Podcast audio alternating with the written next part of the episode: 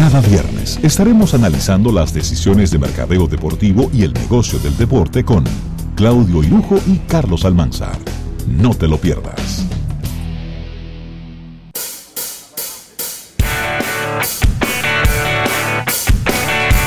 Bien, agradecer a Lubricantes Amali, el agradecimiento a nuestros amigos de Altiz por el auspicio de esta sección de Mercadeo Deportivo. Tenemos a Nelson eh, González en el día de hoy, ya que Claudio Irujo se encuentra en diligencias laborales. Me dicen que está como una Magdalena con un pañuelo. No me digas. Sí, porque ¿Perdió su- el Licey de nuevo? No, su hermana Ah. se casa. Entonces, Ah, hermana. eso Ah, le no, afecta espérate. su. Hermano celoso. Claro. Él está oyendo, está oyendo, ¿eh? Sí. Yo sé que sí, yo sé Así que que, sí. Nelson González está con nosotros, acompañándonos eh, como cada viernes. ¿Cómo estás, Nelson? Todo bien, ¿y ustedes? Súper bien. Súper bien. Oye, pero tú andas con un celular recién lanzado. Bien. Bien, bien, está tú sabes. Bien. Excelente. Una excelente. cámara medio transformer. Retráctil. Sí, sí. Muy bien. Qué, qué bueno. Bueno, Nelson, eh, habíamos hablado durante, durante la semana, obviamente una de las noticias que más estuvo acaparando la atención del público fue esta de esta campaña de expectativa, ¿no?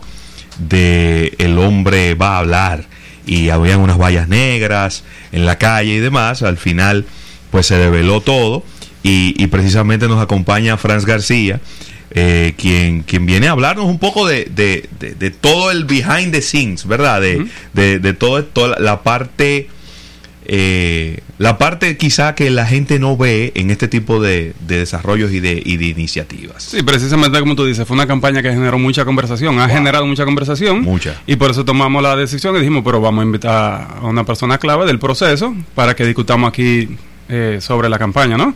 Eh, bienvenido, Frank, y muchísimas gracias, por acompañarnos. Gracias por la invitación. ¿De, de dónde surge esta, esta idea? Eh, porque quizás eh, mucha gente entendió en inicio que era algo político. Eh, Sí. Porque de repente cuando se anuncia de que fulanito va a hablar el tal día, en el 99% de los casos siempre va a ser un, un político, una persona que va a dar una alocución importante al país y demás.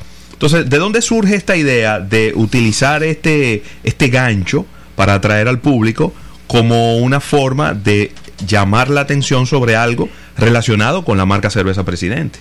Sí, lo, lo primero que hay que entender que eh, del concepto, la idea creativa.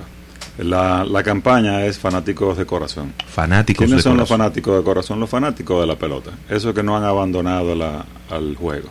La- el juego de pelota local está pasando por momentos difíciles de los últimos años. Todo Sí. el mundo lo sabe. Sí. Y es algo que le preocupa a la marca. Que hemos tratado de atender de manera constante todos los años, tratando de llevar innovación y entretenimiento al juego para, ya, para subir la atención hacia el juego.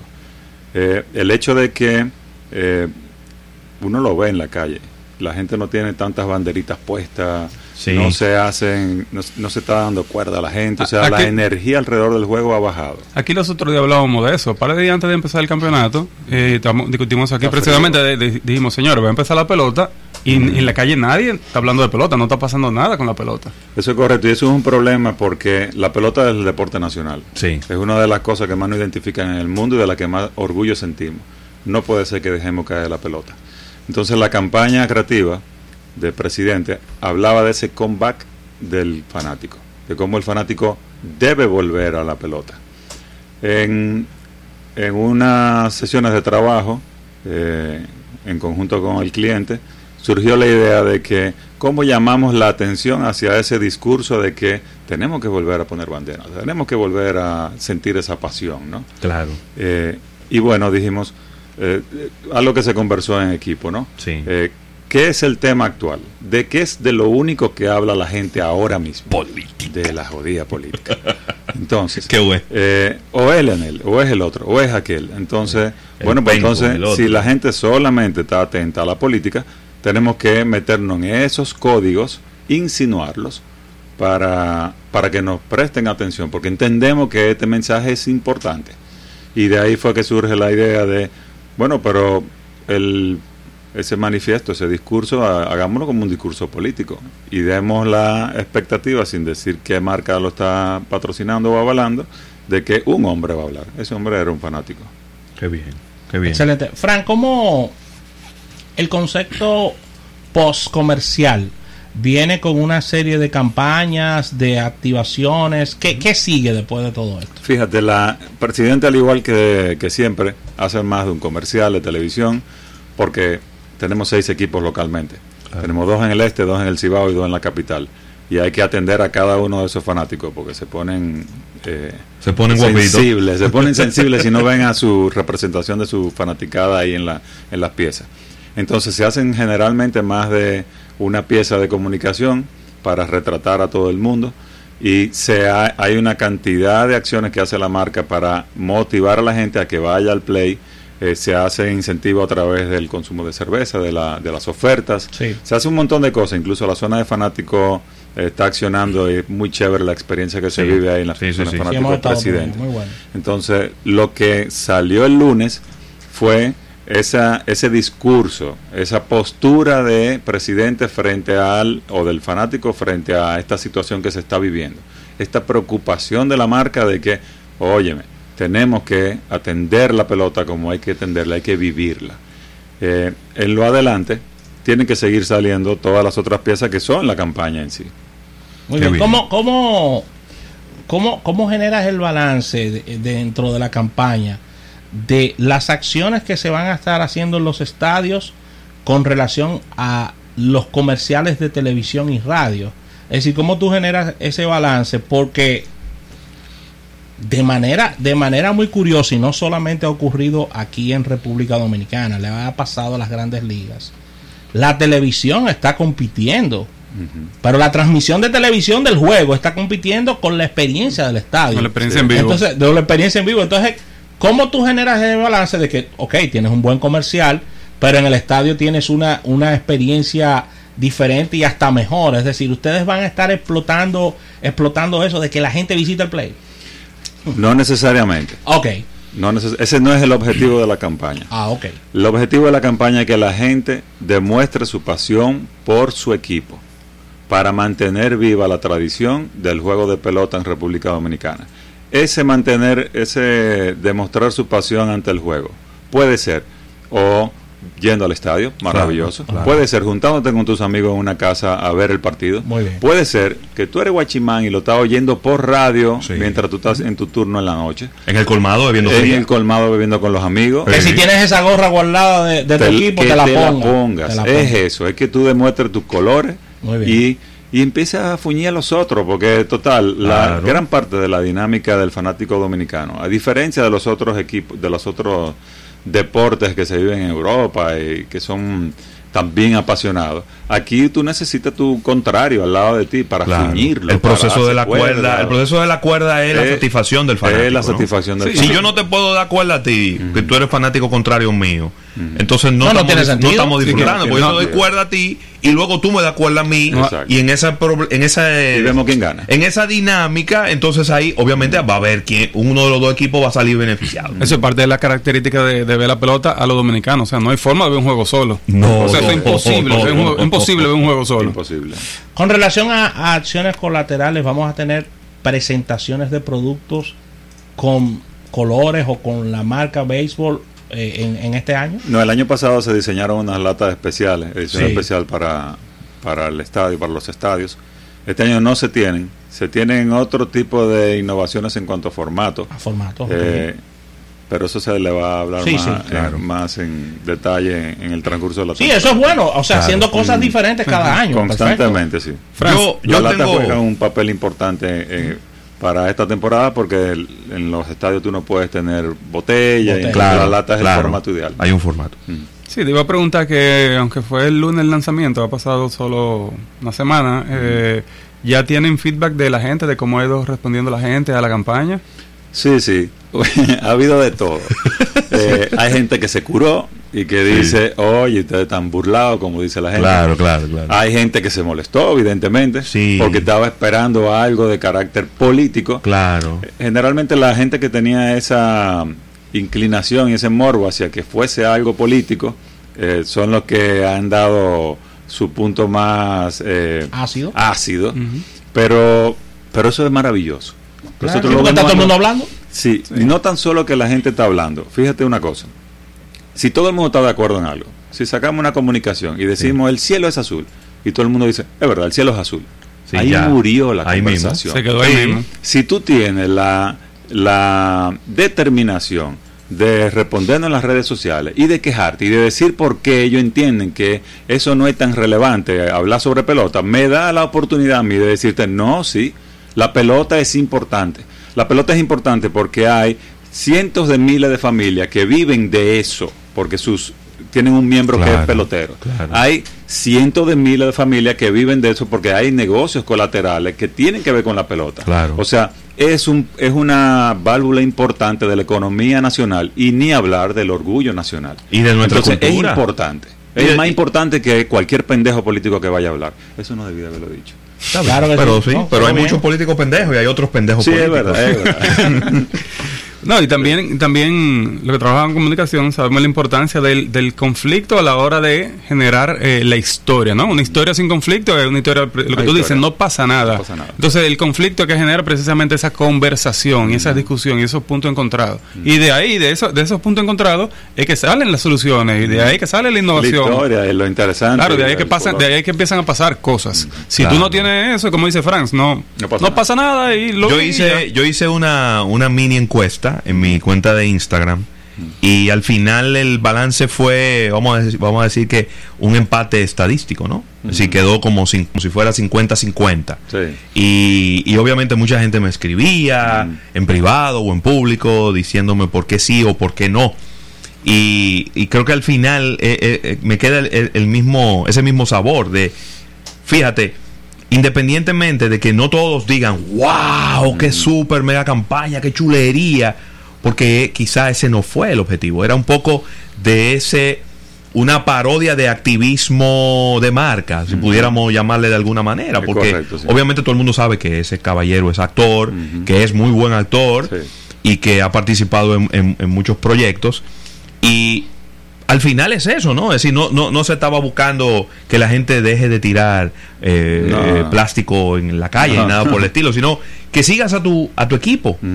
Y, el, y la manera de atraerlo fue, hasta cierto punto y de una manera inocente, fue medio engañando a la gente. Y quizá por ahí es que Sí. ha salido quizá un poquito la decepción de alguna gente. Sí, pero Dijeron, diablo, me engañaste. Fíjate que en ningún momento se dijo eh, la- lo, lo maravilloso de esto es que nunca fue una campaña política. No, No. La gente puso al político ahí. lo asimiló. Porque lo único que se dice, el hombre va a hablar. El hombre cualquiera. Es cualquiera. No, Sí. y ya había muchísima gente que estaba 100% convencida que era el alcalde que iba a hablar. Sí, David Collado. claro, Esa es la claro. campaña de David No, Collado. hubo alguien que me escribió ese día y me dijo, quien va a hablar es el gerente general del escogido. pero, pero completamente convencido. Y yo le dije, no, pero es que el gerente general del escogido va a hablar a las cinco y media de la tarde. Sí. Y esto es a las 10 y 15, es decir, no tiene nada que ver una cosa con la otra. Sí. Ya a las 6 de la tarde vamos a ver lo que dijo José Gómez, pero Sí. eh, es a las 10 de la noche. Y eso daba a uno mucha risa. Porque nosotros, nosotros teníamos una idea bastante cercana, Mm. no quizá exactamente a lo que iba a ocurrir, Sí. pero teníamos una idea bastante cercana, porque nosotros fuimos parte de los medios que se utilizaron para, para, para promocionar, y, y sabíamos que no era un político. Inclusive a mí se me explicó en algún momento y yo juraba que era el lanzamiento de un nuevo producto. Hasta No, eso sí, llegué a no. pensar. La, la decepción se da del que está decepcionado porque no se cumplieron sus expectativas. Exacto. Sí, O sea, yo me imaginé que era un político y no era un político. Claro. Yo me decepcioné, yo estoy molesto. Pero nunca se dijo que era un político, era un, el hombre va a hablar. Claro. Franz, eh, eh, yo, ah, uno de los quizá de los comentarios y de las líneas de, de crítica que, que tuvo en algún momento la, la campaña, que más me impactó y que más me llamó la atención, fue de algunas damas que se molestaron porque quizás el, el concepto tenía algo de machista, porque era un hombre que iba a hablar. Sí, sí. Eh, eh, ¿qué, tú- qué- qué te tienes que decir a, a propósito de eso? ¿Eh? Mira, eh, Tiene que ir afino con la respuesta, ¿eh? Te recuerdo que el 60% casi de, que nos Sí, sí, escuchan sí, son, sí, sí. son No, mujeres. No, no, no, no me lo condiciones. somos amigos, Sí. somos amigos. El, el- la semana que viene Sí. es la el Día de la No Violencia contra la Mujer, Sí. Es el 25. el 25. 25, sí. Lo que quiere decir que daba cabida también a que se pensara que podía ser una acción referente Ah, al ya. Día de la No Violencia contra la Mujer. Ya. O sea, cada quien lo armó en su cabeza como quiso. Como quiso. Como quiso. La, hubiese sido un poco eh, poco efectivo si se dice el hombre y la mujer van a hablar. Claro. Porque entonces sí sería como, ah, no, tiene que ser algo de género, entonces lo que se va a hacer. Claro. Se utilizó una frase que hacía alusión a algo que está en el imaginario de la gente. Claro. Y en el momento en que se encuentra el país. Sí, Y una frase que es muy coloquial del dominicano. sí. Por ejemplo, si, si va a hablar el, el presidente esta noche, o si va a hablar el, pre- el, el gerente general de una empresa, va a hablar con todos sus gerentes, o el, el gerente de venta va a hablar con todos sus vendedores. La gente, como una manera de decirlo, es, Pero que, eso- oye, el hombre va a hablar. Pero eso Ravelo viene, eso, en República Dominicana, eso viene de, de los años de la dictadura. Claro, De, que no se podía mencionar ni el nombre. de cuando tú mencionabas el nombre de una gente, tú te metías en problemas. Entonces la gente lo que decía es, el hombre tal cosa, Sí. el hombre llegó, el hombre va a hablar. Claro. Es de, ahí, es de ahí que viene el asunto. Si le ponemos la mujer va a hablar, ya tú sabes lo que le hubiese pasado a Margarita Cedeño. Ya. Se, va a deci- lanzar. se decidió. Se decidió para qué lado se va. Sí, claro. Se Pero bueno, yo creo que eh, al final también quizás eh, parte de la, de, de- a modo de, de, quizás de, cerrar el círculo es cómo se siente el cliente. Yo, a mí me llamó mucho la atención eh, un video que, nos llegó de ver en una sala de conferencia el equipo, el equipo de ustedes de la agencia junto con una parte del equipo de cervecería, todos ahí como en un war room esperando el momento en donde se pasara el, el comercial, el discurso que, que se repitió Sí, veces. eh, y, y a ver, cu- ¿cuál era el ambiente que se estaba viviendo ahí? ¿Y cómo se ha sentido el cliente luego de los resultados obtenidos con, con esta iniciativa? A ver, eh, ese War Room se hizo en la agencia, en Publicis. Siempre que lanzamos una plataforma importante o hacemos algo que hay que estar monitoreando, nos juntamos en un sitio, generalmente es la oficina, en la Sí. agencia, y eh, parte del equipo de comunicación de la marca, de mercadeo y de publicidad, estamos sentando monitoreando. Eso es algo que se hace De manera habitual. de manera habitual. Ojalá y vieras cómo, cómo nos ponemos con el soberano, por ejemplo, con los premios. Es una cosa con el doble de personas, computadoras, porque hay que estar al, al consumidor, hay que escucharlo. Claro. Entonces hay que estar constantemente oyendo lo que dicen, respondiéndole y aprendiendo de lo que están diciendo. Y uno, con eso que, que ellos te van, eh, sus opiniones que van dando, uno se va alimentando y se va alimentando las siguientes piezas de comunicación. O Mira, que- ustedes sin, sin quererlo recordaron a unos capítulos de, del año pasado donde cada domingo se esperaba a través de Netflix el nuevo capítulo de Ah, la ¿de qué? serie de Luis Miguel. O sea, ustedes con esto...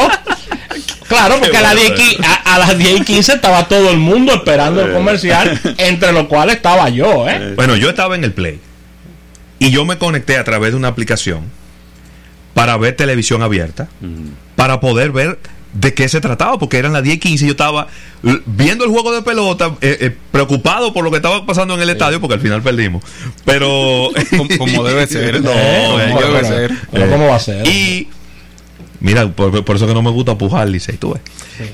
Y al mismo tiempo viendo de qué se trataba. Y bueno, inmediatamente cuando, cuando ocurrió y lo vimos, claro, yo no pude darle seguimiento quizá a todo lo que, lo que tenía que decir, pero me quedó bastante claro por dónde iba la cosa.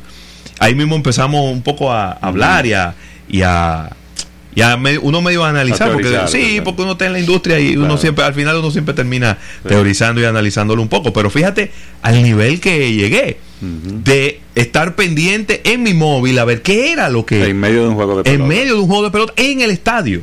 Tú sabes que una de, los, de las cosas que nos dimos cuenta esa noche en el War Room, dijimos, oye, hubiese sido ideal que se hubiese hecho un break en todos los estadios a esta hora para pasar a ese discurso.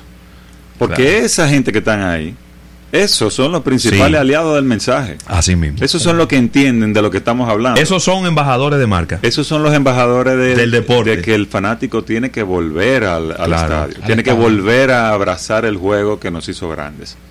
Muy Sí, bien. Mira, ahorita conversábamos y si rescatando algo que me parece muy positivo de esta campaña y lo hablamos un poco es que más clientes deben arriesgarse. Sí. Muy- Es, es muy común que los clientes siempre estén temerosos. Sí. Temerosos a equivocarse, a qué va a decir la gente, o, y le tienen pánico a eso. Y es fenómeno cuando los clientes se atreven, así salga bien o mal, pero cuando se atreven con campañas que ellos saben que puede, que puede pasar algo medio, pero si más clientes se atrevieran, en este país la publicidad fuera muy diferente, ¿no? Claro. Y algo muy importante, Fran, dentro de la, dentro de la ejecución, se sintió y se dio a notar la sinceridad de la marca por la preocupación y de que ese era el fin de la campaña. Porque Mm.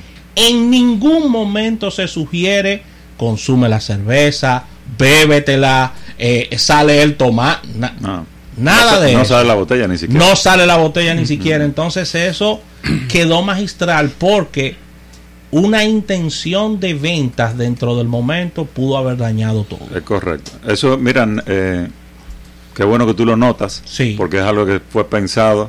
eh, no fue escrito con esa intención, porque desde el principio, como tú dices, la motivación era, digámosle a la gente que, que saquen eso que se, tienen dentro. se sintió sincero. No, la, lo, lo funcional del producto y, la, y el, el product placement no era no es, no estaba en el norte No y eso norte. eso es cierto eso es así Eso- eso- ayuda que a mostrar la postura de la marca real eso la eso es importantísimo. Qué bueno.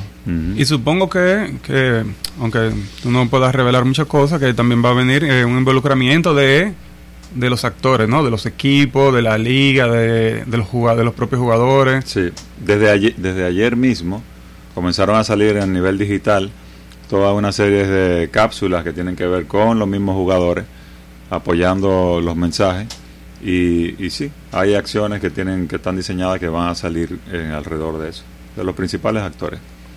Excelente, de verdad que sí. Mira, eh, es una es un llamado de alerta de la marca porque y con y con lo que voy a decir no quiero justificar lo que está pasando en la República Dominicana, pero si nos vamos a las Grandes Ligas, el peor año de visitas a estadios en, en toda la historia. Claro. Ent- entonces eso, una tendencia- eso, y eso una es una tendencia- alerta a la República Y Dominicana. una tendencia clara de hacer cada vez estadios más pequeños.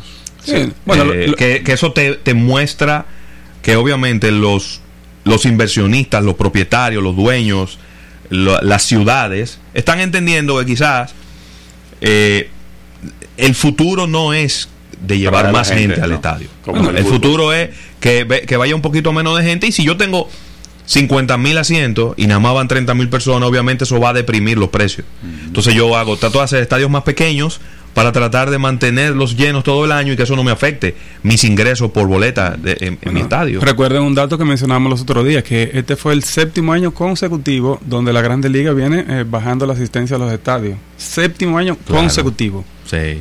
Y es lo que ustedes dicen, es un mensaje muy claro, pero también es una combinación de, de cosas, de cómo esa experiencia está todo día más cara, pero también las OTT, las, eh, los, los, Largo también. los formatos de, de video prepago, eh, prepago, ¿no? Sí. Vienen ganando cada vez más terreno con los deportes. En todas las plataformas digitales y de televisión prepaga vemos cada vez más, más contenido deportivo y eso le ha ido re- restando eh, público a los deportes en vivo. Sí, es un, es- otro es día. un- es un deporte que demanda mucha cantidad de tiempo. Estamos hablando de tres, cuatro horas donde tú tienes que tener un muy buen entretenimiento para, independientemente de lo que está pasando en el terreno, para tener a una familia, a un grupo eh, bien alerta a lo que está pasando. Y al mismo tiempo, con nuevos competidores. Hace 10 años nosotros no pensábamos que el cine iba a ser competencia de, del béisbol, por ejemplo. Son Bueno, varios pero- juegos en la semana también. Varios el partidos. fútbol es uno a la semana de tu equipo, ¿no? de tu equipo, ¿no? O sea, Eh, eh, eh, si te vas a la. NFL, eh, uno también. uno también. Uno a la semana. Uno a la Ah, semana. Eso es. Sí, pero mira, aquí quizá comentarlo a modo casi de primicia, porque esto hace dos horas que está en la cuenta de Instagram de Cerveza Presidente, que hay una iniciativa en donde se van a estar permitiendo, Cerveza Presidente va a estar permitiendo la entrada de mil fanáticos por estadio. Eso es mucho. Sí. Mil fanáticos, los primeros mil fanáticos va- que lleguen a los estadios van a entrar gratis. Eh, Este sábado 23 en el Estadio Quisqueya, el viernes 29. Ay, diablo, que esto pasa muy rápido. va rápido, va volando. Espérate, va va volando, va, es va muy muy dinámico. Es muy dinámico, es muy dinámico. sí. Sí, es muy dinámico. Déjame ver si lo puedo captar ahora. Eso sí, viene también por el hecho de que, ok, eh, dime tu postura, pero qué tú vas a hacer para ayudar a que esto suceda. Porque Claro. se sabe que eh, el incremento en, la- en el costo de las taquillas local Es un tema. eh, también era un tema. Y entonces esa es una de las medidas que, se, que tomó la marca para ayudar al fanático a, a poder ir. volver. Aquí está. Este sábado 23, Estadio Quiqueya Juan Marichal, que estarán los gigantes con el Licey. El viernes 29, en el Francisco Micheli, Águilas y Toros. Y el jueves 5, en el Estadio Tetelo Vargas, Estrellas y Gigantes. Mil fanáticos por estadio. Está Con, mil fanáticos, buenísimo, con ¿eh? mil fanáticos, con mil fanáticos se pone bien un estadio. Sí. Se pone, es decir, ya, el- ya el ruido es diferente, los aplausos son diferentes, los gritos son diferentes. Eh, ol- olvídate del, estadio, ponlo desde el punto de vista que tú le das dando el acceso a mil gente que quizás no, No iban a poder podía. ir. Exacto. ¿Entiendes? Entonces, eh, si lo ves desde ese punto de vista, es, muy significativo. Así Buenísimo. que gracias a Fran García, gracias a Nelson González por la coordinación de toda la sección y de esta entrevista. Lamentablemente no hay tiempo para más. Debemos despedir nuestra sección de marketing deportivo. El agradecimiento al TIS y agradecer a Lubricantes Amalia. Así que ahí está la invitación a este orgullo dominicano que es el béisbol. Si tienes una gorra, no importa que esté viejita, sácala. Pero claro. Póntela, esa, esa es la gorra que te trae la suerte. Es si tienes ese polo eh, de las águilas, del escogido, del Licey, póntelo, no importa. Así que vamos a tirar para adelante y a llenar de banderitas nuestros vehículos de nuestros equipos favoritos. Claro que sí. Así que gracias, Gracias, despedimos, Gracias por la Gracias, invitación. señor. despedimos Gracias, esta Nelson. sección. Gracias a la Asociación La Nacional. Nos unimos el próximo lunes en otro almuerzo de negocios, deseándoles un excelente fin de semana y que la pasen bien.